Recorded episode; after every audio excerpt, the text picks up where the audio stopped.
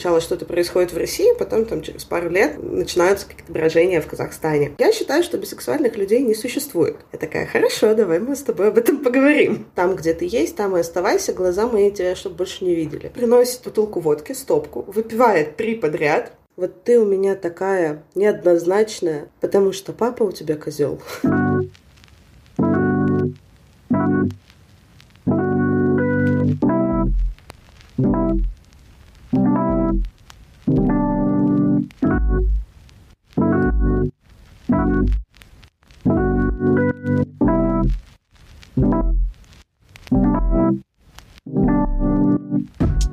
Всем привет! Сегодня среда и время знакомиться с новой героиней. И это первая героиня не из России. Я решила иногда заглядывать в СНГ, потому что родители наши стукнуты одинаково.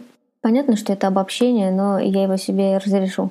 Ульяна журналистка и сама себя называет не гетеросексуальной женщиной. И в первой части мы как раз много будем говорить про этот термин и про родственников.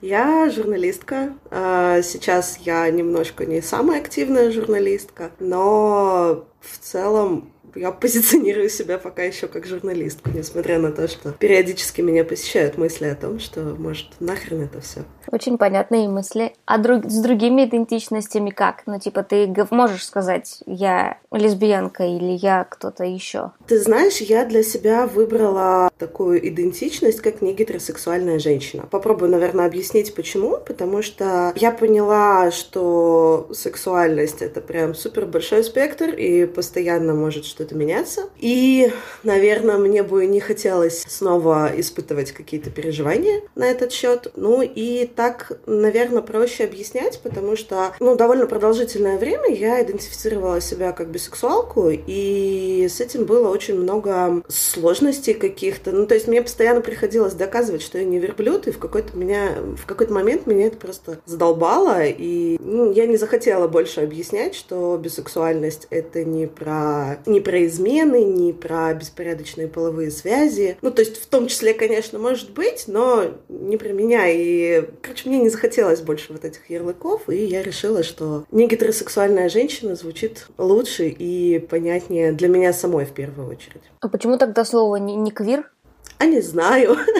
Ну, квир вообще на самом деле тоже классное слово. На, на, наверное, потому что не гетеросексуальная женщина как-то чуть более весома, что ли. Как бисексуальность вообще появилась? Бисексуальность появилась, мне было 20 господи, сколько? Четыре, наверное. Мне сейчас 29. И вот где-то в 24 или в 25 лет э, я впервые влюбилась в девушку. Ну, то есть у меня с детства было такое понимание, что, в общем-то, комплект гениталий и каких-то других вещей не самая важная штука в человеке. Но я не могла себя очень долгое время представить в отношениях с девушкой. А потом встретила девушку и буквально, ну, после беседы очень долгой, которую мы проговорили, я начала задумываться, что, кажется, нет, кажется, она мне не просто нравится, не просто интересна, а еще был такой момент, что это была, типа, первая живая лесбиянка. На самом деле, оглядываясь назад, я понимаю, что я встречалась с лесбиянками, даже дружила раньше, просто никогда как бы не было на этом, наверное, какого-то акцента, а там была такая очень маскулинная девочка, по которой сразу все понятно, даже даже моей бабушки. Ну и тогда я поняла, что как бы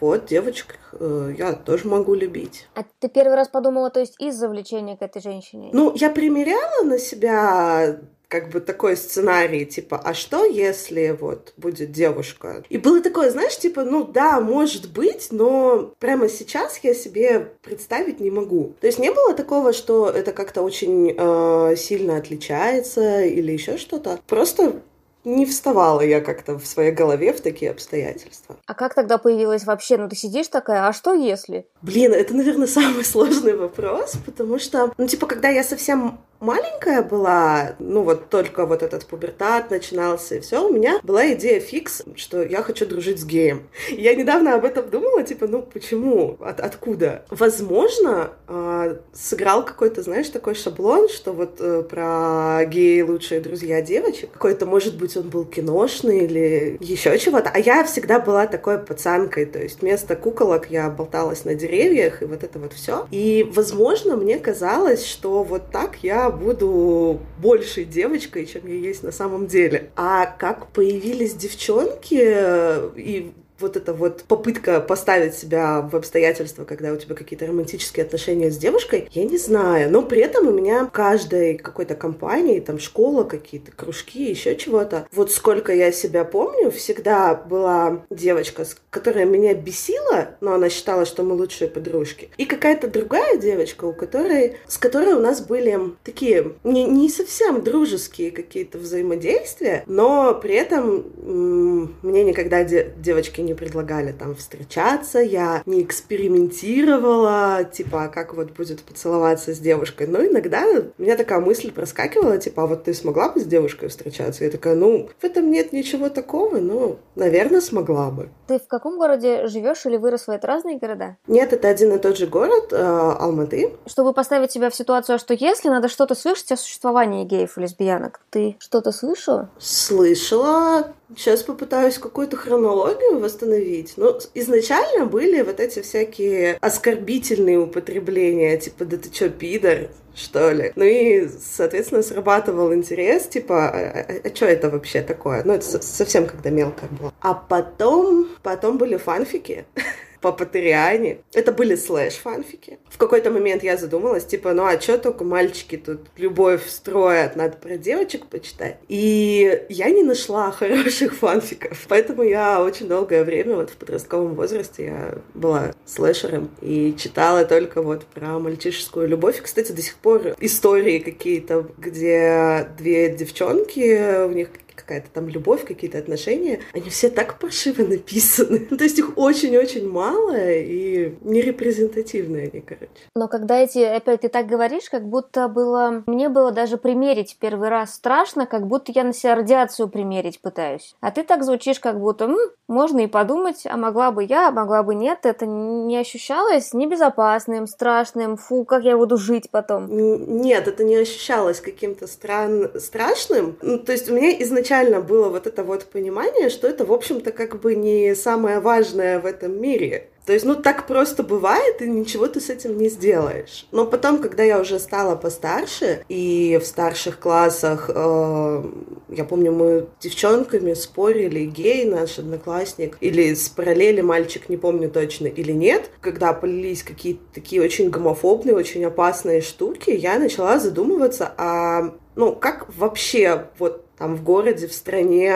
Понятное дело, что такие люди есть, а живут-то они как? Все с ними нормально. И потом я уже начала как изучать э, смотреть, читать какие-то статьи, вот тогда, конечно, волосы зашевелились. Вот этого страха и понимания, что люди как бы ни в чем не виноваты, но все равно их жизнь и здоровье под угрозой. А возможно, из-за этого долго я пыталась максимально дистанцироваться вообще от ЛГБТ-сообщества, то есть я общалась, я там, на какие-то мероприятия ходила, но я ни, никогда никак нигде себя не ассоциировала. А вот ну а что ты начитала? Я потому что даже не буду пытаться делать вид, что знаю, как у вас обстоят дела. Ну вот после того, как в России приняли этот закон, у нас его э, многократно пытались сделать что-то похожее, но это, в принципе, обычная ситуация. Сначала что-то происходит в России, потом там через пару лет начинаются какие-то брожения в Казахстане. Насколько я помню, одни поправки прям не прошли, а, их э, то ли парламент, то ли какие-то общественные голосования были. Они не прошли,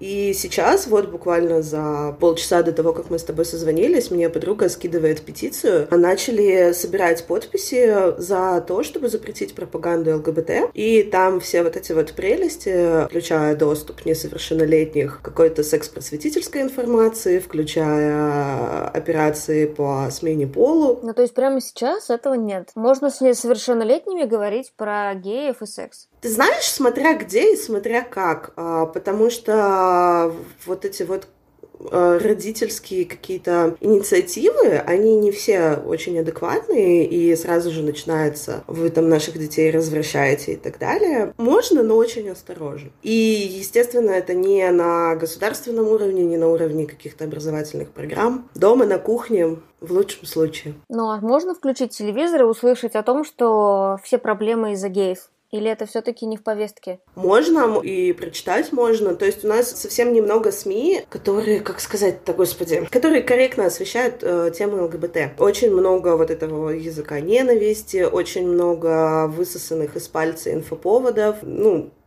геями, лесбиянками кошмаре. Плюс у нас а, накладывается то, что страна как бы, ну, это по конституции она светская, а по факту она мусульманская, и это тоже как бы очень проблематично. Но, тем не менее, так, не в прошлом, в позапрошлом году у нас были публичные лекции об ЛГБТ в исламе и всякие вот такие штуки, и, ну, никто не пришел с яйцами, никого не закидал. Это, наверное, на самом деле сработало, как не сработало, повезло, а, что это в Алматы происходит происходит. То есть у нас вот есть два города, в которых более или менее э, ЛГБТ-людям жить безопасно более или менее отчасти. Это Алмата и Астана, она же Нур-Султан. А в остальных городах это так ощущается? В смысле, оттуда нет сообществ, оттуда меньше голосов? Или оттуда больше новостей о нападениях? Оттуда меньше голосов вообще э, слышится. У меня создалось такое впечатление, я никогда не изучала как бы ну, какую-то прям серьезную статистику на этот счет, но у меня создается впечатление, что из регионов ребята по достижении вот 18 лет стараются быстренько-быстренько свалить, э, чтобы, ну, хотя бы их не били на улице. А ты при этом насколько открыта? Ну, то есть ты как минимум открыто переписывалась со мной, то есть люди даже в России достаточно так этот, у них обычно пустые абсолютно аккаунты, и ты просишь у них что-нибудь, чтобы понять, что тебе не бот пишет, потому что там ноль информации о них, и ты думаешь, что человек живет в самом страшном месте на Земле, а он живет в Москве, но как бы тем не менее уровень страха у него вот такой, а у тебя там все написано. Я никогда не вставала на табуреточку и не говорила «Здравствуйте, я там бисексуалка». И вряд ли я это буду делать, но я уже сейчас как бы не скрываю. Я никогда об этом не говорю намеренно, потому что я не считаю, что это какая-то суперзначимая информация. Я понимаю, что для репрезентации это, возможно, нужно, но мне бы не хотелось, чтобы, чтобы оценивали меня, а не мои какие-то предпочтения ну, это как бы ни, никак не относится к делу. Поэтому, если там вы берете меня на работу, берите, потому что я хорошо пишу. Если я покупаю кофе, то дайте мне просто кофе, какая разница. Если относится к делу, сейчас я свободно говорю там что-то, типа, мы с девушкой пошли э, в кино. Ну, видишь, э, тут еще очень роляет то, что все-таки сфера моей работы и мое окружение, оно такое, как в таких случаях принято говорить, творческое, да? Вот, ну, то есть в моем окружении это редко вызывает какие-то вопросы. Чаще, если я слышу какие-то грубые вопросы, грубые комментарии, они от вот, ну, прям супер залетных людей. То есть, условно, там бабка какая-нибудь в автобусе чего-нибудь говорит.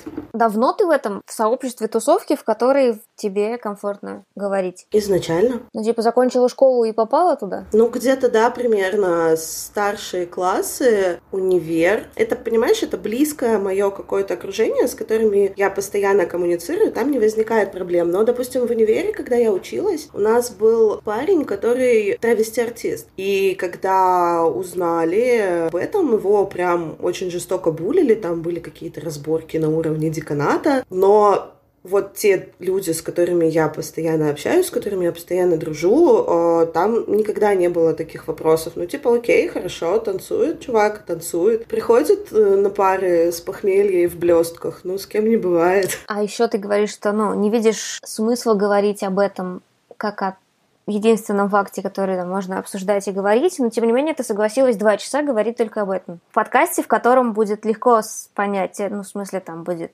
имя, и, ну, или бисексуалка, или не гетеросексуальная женщина, что тебе там комфортнее, и как, как к этому решению ты пришла? Ну, это, наверное, та часть, э, которая, типа, если тебя спрашивают, скажи. У меня была ну, аналогичная история. Мы просто разговаривали с девушкой, с которой э, ведем проект, и просто какие-то бытовые штуки. Я говорю, ну, мы с парнем там были и чего-то делали. Она такая, с парнем? Ты что, подожди, подожди, я думала, ты лесбиянка. Я говорю, нет. Ты долго ты встречалась? Ну, я рассказала. Она такая, а, ну ладно, хорошо, но я удивлена.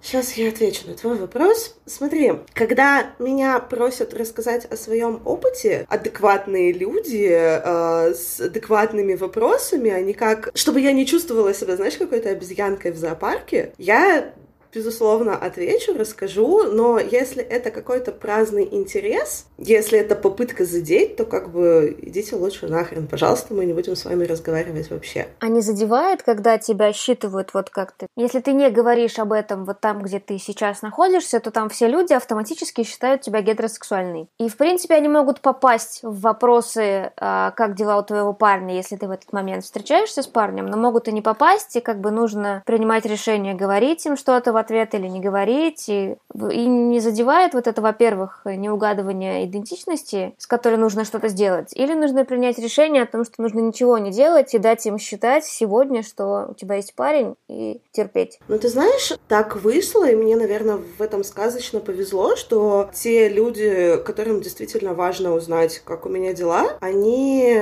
они в курсе. А те люди, которым не важно, и которые могут задать вопрос, как дела, я могу сказать, все зашибись нормально. И мне интересно не в принципе не мое какое-то состояние, действительно ли у меня все нормально, или я вру. И тем более им не интересно, кто там меня ждет дома и ждет ли вообще. Вот. Ну, то есть я не очень люблю обсуждать свою жизнь, любую, то есть там какие-то рабочие успехи, э, дружеские какие-то отношения с посторонними людьми. И поэтому я, правда, я не могу вспомнить такую ситуацию, чтобы меня расстраивало то, что что-то не считали. Меня расстраивает, когда говорят, типа, а что ты не замужем еще? Вот это меня расстраивает. Я думаю, да блин, да почему? Ну тебе же уже почти 30, может быть, уже пора. Я говорю, а может быть, вы как бы идете прочь со своими понятиями о том, что вовремя, что не вовремя. Когда, как и в каких обстоятельствах ты наслушалась э, стереотипов бифобных?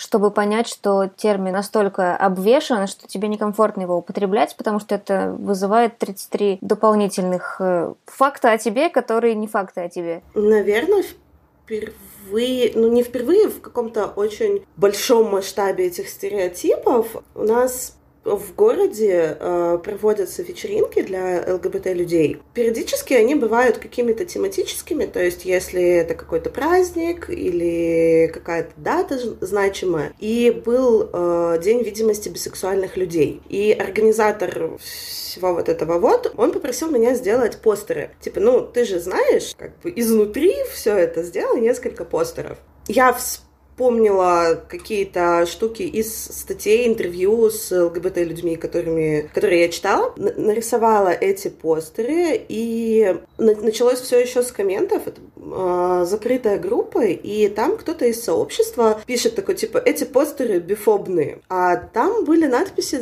что-то вроде «важен человек, а не форма гениталий», «бисексуалы — это не шлюхи», что-то такое, короче, я не помню. Но, в принципе, такие очень... Э, типичные штуки. И девочка какая-то говорит, типа, это все бифобно. Ее организатор э, отправляет ко мне, типа, вот здесь, пожалуйста, дискутируйте. Она такая, а, ну если это она написала, тогда нет, тогда не бифобные. Это такая очень классная вообще история. И на самой вечеринке мы начали разговаривать с разными людьми. Там я познакомилась с девочкой, с которой я сейчас очень а, хорошо дружу, и она такая говорит, а, ну, типа, мы можем с тобой вот это вот все обсудить, потому что я считаю, что бисексуальных людей не существует. Я такая, хорошо, давай мы с тобой об этом поговорим. Она до сих пор меня подстебывает, что тебя не существует. Именно вот на вот этих вечеринках больше всего началось, э, когда ты выходишь покурить, э, стоишь постоянно с кем-то знакомишься, какие-то новые люди, и возникает вопрос, типа, а ты вообще кто, чьих будешь? И я на тот момент идентифицировала себя как бисексуалку, я говорю, ну вот, я бисексуальна. И начинается вот это вот, типа, а может быть, ты просто не определилась, может быть, э, там, не знаю, бабы у тебя нормальной не было, или мужика нормального не было. Я говорю, ребят, алло, у меня вопросов к вашей идентичности нет. Ты гей? Ну и чудненько. Или там ты лесбиянка? Здорово. И потом, спустя некоторое время в Тиндере, когда знакомишься, тоже возникает вопрос, типа, ты что, ты не уйдешь от меня к мужику? Ну давай мы с тобой для начала встретимся, там поговорим, а потом уже будем понимать, стоит нам дальше продолжать или нет. А ты еще описываешь э, формулировку не имеет значения гениталии, мне казалось, что бисексуалам имеет значение гениталии, а пансексуалам не имеет. Просто бисексуалам нравятся и те, и другие, а пансексуалам просто ну, не имеет значения гениталии. Угу.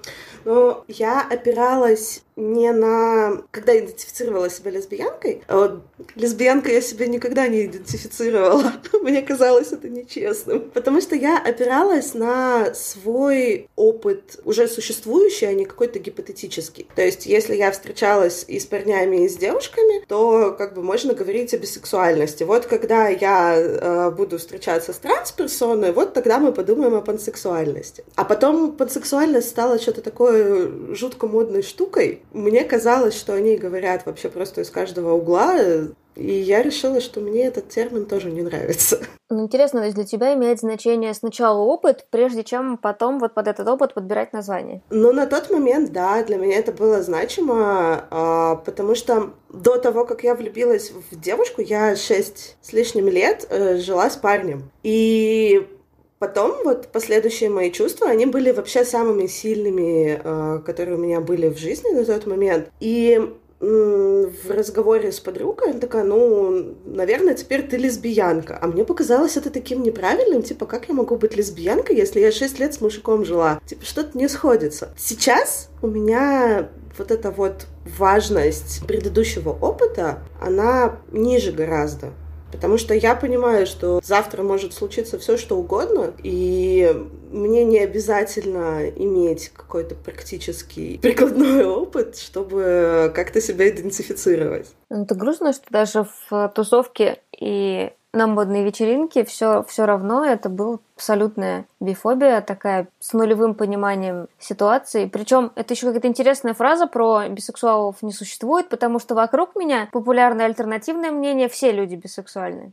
Ну, у этой моей подруги просто, знаешь, такая позиция, что э, все женщины лесбиянки, пока не выяснится обратное. Она на самом деле как бы, ну, э, понимающая, принимающая, и все вот эти вот подколы, они на уровне какого-то стеба больше. И я не могу сказать, что была на вот этих вечеринках какая-то тотальная бифобия, потому что был костяк какой-то, ну, часто приходящих туда людей, и с ними не возникало таких ситуаций. А были вот условные какие-то новенькие, которые еще не умеют в какую-то нормальную человеческую коммуникацию. С ними возникала такая ерунда. Но потом они адаптировались налаживалось. Я говорю, у меня никогда не было, к счастью, какой-то такой, какого-то сильного проявления гомофобии в мой адрес. Мне, я считаю, сказочно просто повезло, потому что ну, не, не возникало таких ситуаций. Единственное, когда я до, до хрипа и до каких-то слез спорила, это была моя бабушка, но ей, извините, 80 лет, и как бы там понятно, что с этим ничего не сделаешь. А что сказала бабушка? Бабушке я делала камин три раза. Да, ну первый раз меня аутнула тетя, э, я ее очень просила не говорить бабушке, потому что возраст, потому что сердце, и как бы не нужно, чтобы она нервничала, но вот, и бабушка мне позвонила, и она просто 15 минут орала в трубку. А, я не смогла вставить вообще ни одного слова, она бросила фразу «вот там, где ты есть, там и оставайся, глаза мои тебя, чтобы больше не видели. Я такая, ладно, окей, я два дня прожила у, у подруги, приехала собирать вещи, она такая, ты куда собралась? Говорю, ну, а, как бы надо уходить же. А почему надо? Я начинаю ее расспрашивать и понимаю, что она просто забыла. И я такая, блин, это так классно. Вот тебе что-то не понравилось, ты это забыл, и все, и у тебя все хорошо. Можно вот мне сейчас так, а не в 80? Спустя какое-то время она очень переживала, что я слишком давно рассталась с парнем. И такая, вот ты одна, ну, может быть, уже надо кого-нибудь найти, все такое. Я говорю, ну, я люблю другого человека, и как бы не актуальное предложение. Она начала расспрашивать, там, почему ты не знакомишь и так далее. Мне пришлось сказать, что это девушка. Мы опять немножко поскандалили.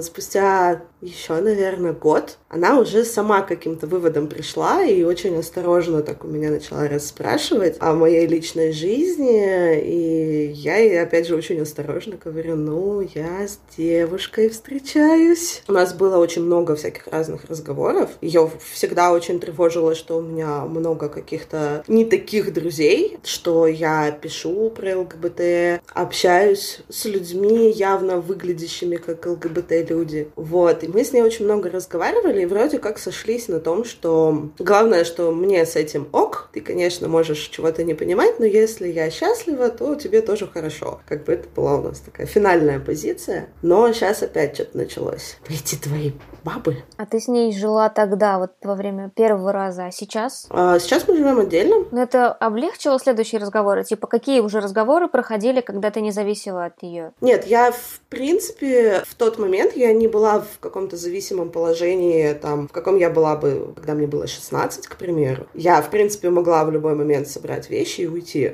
Просто они, наверное, стали более редкими и более предметными такие разговоры. То есть это были... Пока мы жили вместе, это были вопли. Ее раздражало даже одно имя э, подруги, с которой мы вместе были в одном коллективе. Э, по ней тоже было как бы даже моей 80-летней бабушке понятно, что она лесбиянка. Она просто реагировала на имя аналогичное. А потом это стали какие-то более предметные разговоры, более ориентированные на меня, на то, как это влияет на меня, что я при этом чувствую, что она чувствует, зная там, что мне нравятся девушки. Ну и, короче, они стали более такими продуктивными, наверное. То есть она прям могла сказать, что она чувствует? Ты просто описываешь это тремя истериками. Ну, это я тебе рассказывала про камин А когда мы разговаривали, Естественно, это произошло не сразу, не в первые разговоры, но спустя какое-то время она начала проговаривать с моими какими-то вопросами. Я говорю, ну вот ты переживаешь, ты переживаешь почему? Что тебя тревожит? А она, как человек вот этого вот советского поколения, она не обучена разговаривать о своих каких-то впечатлениях. Она может просто сказать, мне не нравится, или я переживаю, или я нервничаю. Все, как бы, никаких подробностей. И с помощью моих расспросов я из нее выудила, что Ей это кажется все не очень безопасным, не очень понятным чисто с технической точки зрения. Я говорю, ну, знаешь, вот в эту часть тебе вообще, наверное, не стоит думать, потому что, ну, это странно, если ты будешь представлять мой секс с кем-то. Ну, как бы, да, это вот две основные вещи. Безопасность и непонимание, как можно вообще испытывать какие-то чувства к женщине.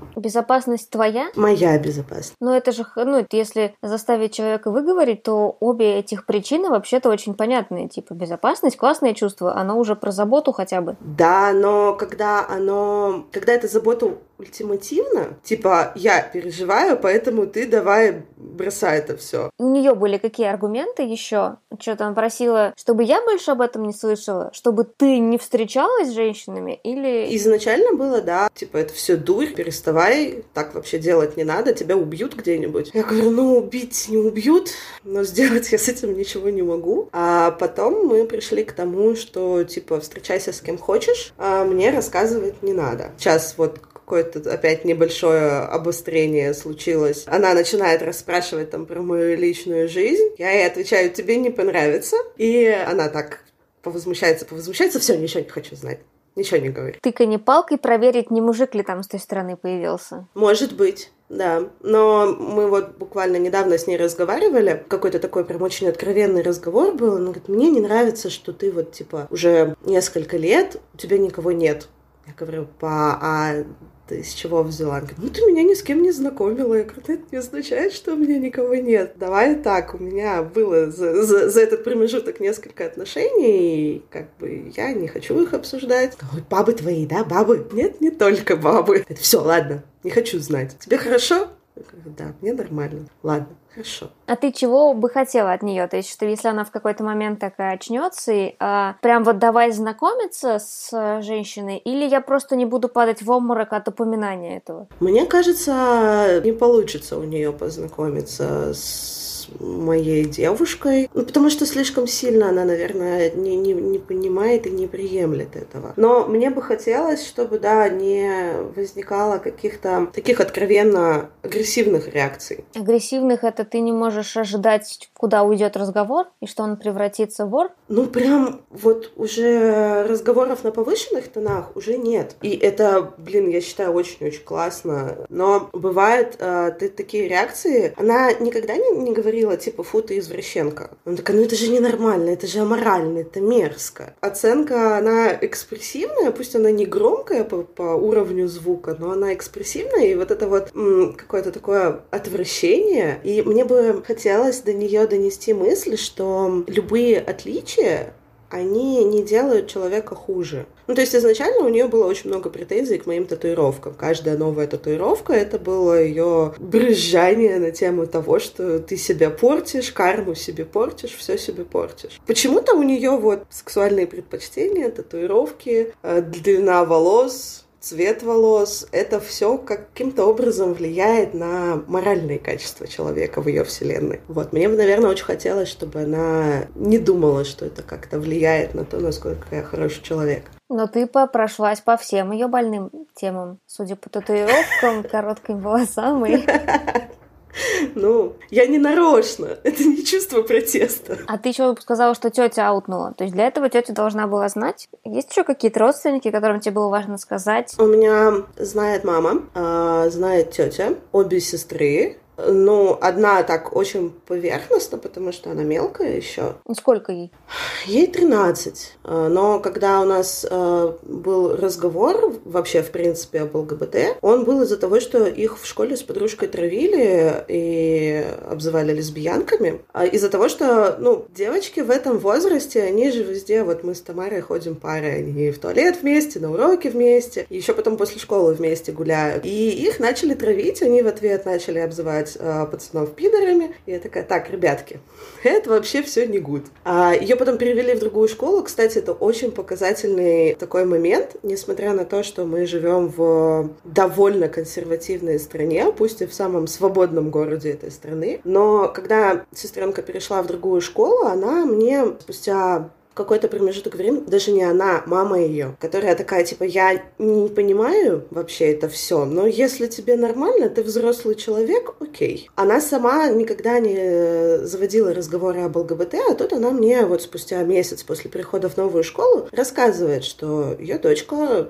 сдружилась там с девочкой. Учителя все против, прям вызывают родителей и говорят, пусть ваша дочь не общается. Я говорю, а что, в чем проблема? Выясняется, что это не просто девочка, это это транс-мальчик, и он в один прекрасный день приходит в школу, говорит, я вот теперь, меня зовут так-то, говорите, пожалуйста, мне он. И что самое удивительное, несколько учителей двое или трое, прям супер поддерживающие к этому всему отнеслись. Один педагог даже там какой-то просветительский ликбез устроил и называют э, новым именем, используют корректные местоимения. Я сижу такая, обалдеть, будущее что, наступило уже, что ли? Абсолютно средняя школа. Как-то пытаются воевать, раз еще вызывали школы просят не общаться? А, ну, они мотивировали не тем, что типа ребенок какой-то странный, а что ребенок себя плохо ведет из неблагополучной семьи, а вы тут перевелись из-за конфликта в другой школе, может, как бы стоит получше выбирать друзей. Ну и ребенок, сестренка моя, меня очень сильно удивила. Она такая, а почему мне кто-то должен указывать, с кем мне дружить? Я такая, моя девочка. Как мы оказались в ситуации, в которой ты рассказала маме, и ок, что ты рассказала и сестре, потому что, типа, моей сестренке 9, и папа не хочет, чтобы я ей говорила. Причем бесит, что не хочет, чтобы я говорила ей прямо, тогда как она прекрасно понимает, что типа есть какая-то Лиля, которая большую часть ее маленькой девятилетней жизни живет со мной, ну, я с ней, и она как бы приезжает в гости, и, ну, папа может произнести «мы рады появлению твоему в семье моей девушки», но при этом ребенку никто не дает сказать прямо, что происходит. Ну, э, младшей сестренке я как бы вот целенаправленно не садила ее и не говорила, знаешь, я вот тут встречаюсь с девушкой, просто несколько раз э, звучали какие-то вот такие бытовые штуки, что мы там пошли, и женский род, она не, не задает каких-то вопросов, касающихся именно моей личной жизни, э, но она может задавать какие-то вопросы, в принципе, об ЛГБТ-сообществе. А как она поняла, что можно тебе это говорить? Ну, потому что несколько лет назад, э, когда вот эта вот вся история с травлей была, я ее посадила и говорю, вот если у тебя есть какие-то вопросы, если у тебя есть там какие-то проблемы, ты всегда можешь подойти ко мне спросить. Если я не знаю, я тебе честно скажу, что я не знаю, и мы с тобой там вместе чего-нибудь почитаем. Ну и вот она подходит иногда с вопросами, это, правда, не очень часто бывает, но тем не менее, это как-то вот сработало. Как мы оказались в ситуации, что мама в курсе? По-моему, это вышло случайно, и я на тот момент э, не задумывалась о том, насколько это нужно маме. Я была в каких-то расстроенных э, чувствах, чего-то переживала, и мне нужно было выговориться. И поэтому я рассказала. У тебя было сколько, когда ты маме рассказала? 26 где-то, наверное. Она какое-то время по повозмущалась, поудивлялась, посчитала себя виноватой, где я ошиблась в воспитании тебя, что я сделала не так. А, но потом нормально. Ну, там тоже было такими некими волнами. Сначала, ладно, если тебе хорошо, значит тебе хорошо, это не мое дело. Потом, нет, я не могу себе представить секс двух девушек. Потом, ну ладно, ну раз ты можешь, и тебе с этим нормально, хорошо. И сейчас какая волна? Сейчас у нее вот, опять же, мы недавно разговаривали, и у нее больше такая позиция, ну, было бы здорово, если все было традиционно, но что уж тут теперь поделаешь. Еще она периодически сокрушается, что у меня не будет внуков. Говорю, ну у тебя внуков не будет не потому, что я девушек люблю, а потому что я детей не хочу. Это разные вещи. И она мне в какой-то момент такая, а может быть, вот ты у меня такая неоднозначная, потому что папа у тебя козел. Это вообще как связано? Такая, ну, типа, у тебя не было мужского примера. Мне кажется, тогда бы все бывшие СНГ были бы неоднозначными, если бы по папе козлу идентичность определялась. Не говори. Но тебе не ощущается от нее вот этого, что тоже ждем мужика? затаились и ждем. Нет, ты знаешь, мне кажется, мама смирилась, что она, если она и будет в курсе о моих каких-то отношениях, то это потому, что я ей рассказала, и не для того, чтобы получить какое-то ее одобрение. Она больше переживает из-за того, что у нее не будет внуков. А там как бы как, каким способом эти внуки появятся, ее не сильно волнует. И у нее нет прям такого жесткого, изначально даже не было жесткого какого-то противостояния этой идеи что дочь с девушкой может встречаться. Но у вас вообще хорошо получается проговаривать? То есть разговор про то, что тебе нравятся и женщины, был первым разговором глубоким? Или вы, в принципе, хорошо общаетесь и коммуницируете на сложные темы? А, нет, не первым, но я не могу сказать, что мы как-то всегда умели очень хорошо общаться, потому что когда мне было лет 20, я со скандалом ушла из дома, и мы очень долгое время с мамой разговаривали максимум «Привет, как дела?». Это привело к тому, что вот, ну, было несколько таких очень глубоких разговоров именно о наших с ней взаимоотношениях. А потом, скорее, знаешь, научились разговаривать глубже. Но я не знаю, это, наверное, влияние того, что я пошла в терапию, и потом уже в разговорах с родственниками начала задавать какие-то правильные вопросы, правильно артикулировать свою позицию, свои чувства. Но да, им при пришлось научиться, потому что я не принимала какой-то такой ответ поверхностный, потому что мне важно было понять, что именно человеку не нравится, а не то, что он злится. То, что человек злится, я и так вижу. Вот. И со временем они стали учиться, и сейчас не всегда уже нужен какой-то мой уточняющий вопрос э, на тему того, что именно происходит, что именно тебя тревожит и так далее. Так как папа козел, он, наверное, не в курсе, если он существует в твоей жизни? Он существует, но он существует очень эпизодически, и ему получился такой, наверное, слегка шуточно, что ли, камин -аут. Я не знаю, как это работает, а, как это правильно назвать. А, но я приехала к нему в гости, а он не любит домашних животных, а тот подобрал кота с перебитыми лапами. Он такой, вот, забери кота. Говорю, мне не нужен кот, я живу не одна, не нужен мне кот. Нет, забери. Я говорю, нет, Женя не одобрит. Кто такой Женя? И тут я понимаю, что во мне какой-то вот этот кураж, мне нужно посмотреть на реакцию человека. Говорю, девушка, с которой я живу. Он такой, в смысле живешь? Ну вот, живем в одной квартире. А мы просто вместе снимали квартиру. Мне не было вообще на тот момент никаких отношений. И мне просто было важно уехать без кота на самом деле. Он такой, дочь, не вынуждай меня задавать этот вопрос. Говорю, ну какой? Давай удиви меня, пожалуйста. Ты с ней спишь? Говорю, даже если и сплю, тебе как бы разница какая? То есть я ему ничего конкретного не сказала. Не то, что я сплю с девушками, не то, что я не сплю с девушками. Ничего конкретного не сказала. Он сам пришел к каким-то выводам, такой, подожди. Уходит, приносит бутылку водки, стопку, выпивает три подряд, и последнюю так грохает об стол и говорит, ладно, только мне про своих блядских женщин ничего не говори. Ну и после у нас никогда не заходил разговор вообще на эту тему. Это ощущается чем-то типа принятия? Чем это ощущается? А ты знаешь, учитывая наши взаимоотношения с папой, это, наверное, ощущается как, ну, типа я пыталась сказать, ты там понял, не понял, мне, в общем-то, без разницы. Но если будет какое-то осуждение, у меня есть что предъявить тебе. Ну, то есть на данный момент он не участвует вообще никак в моей жизни, мы с ним в ссоре очень давней. Но на тот момент мне было смешно, и, пожалуй, это был единственный случай, когда моя ориентация, моя идентичность, они были таким вот предметом куража. То есть мне реально хотелось этим как-то козырнуть, задеть человека, вызвать какую-то эмоцию. Вот один такой единственный раз был.